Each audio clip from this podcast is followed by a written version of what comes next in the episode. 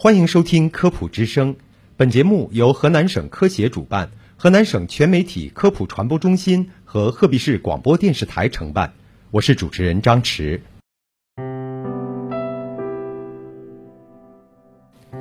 前不久，科信食品与健康信息交流中心开展的专项调查《中国消费者全谷物认知状况报告（二零二一）》揭示了我国消费者对全谷物的认知状况。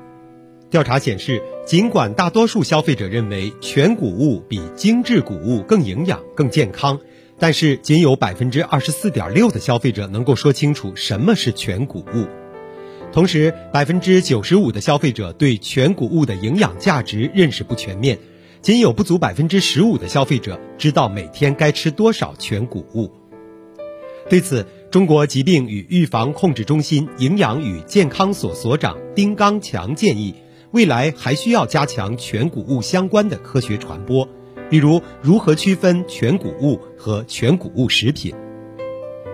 在全谷物消费方面，消费者并未做到知行合一。调查指出，百分之七十八的消费者认为自己对全谷物有所了解，而且认为健康成人也应该每天吃全谷物，但只有不到一成的消费者能够做到每天都吃全谷物，而能吃到中国居民膳食指南推荐量的只有百分之五点八四。农业农村部食物与营养发展研究所首席科学家王静认为，我国消费者食用全谷物的习惯还需有意识的培养，应该通过多种途径和形式倡导消费者增加全谷物的摄入。专家指出，由于消费者对全谷物认识模糊，国际上对全谷物食品也没有统一的定义，因此一些产品可能存在误导宣传等问题，部分消费者购买的全谷物食品。可能实际上还是精致谷物。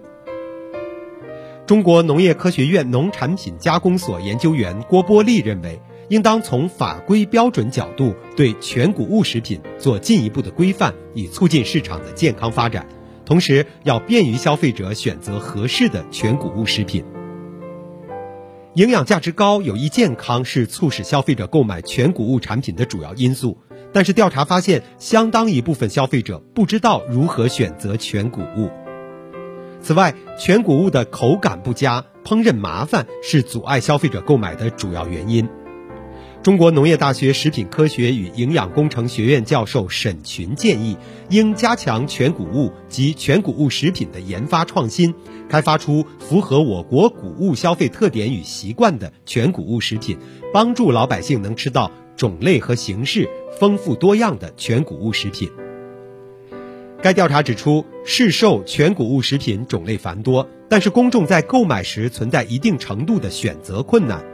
消费者希望有更多的全谷物选择，同时也期待了解更多有关全谷物的科学知识。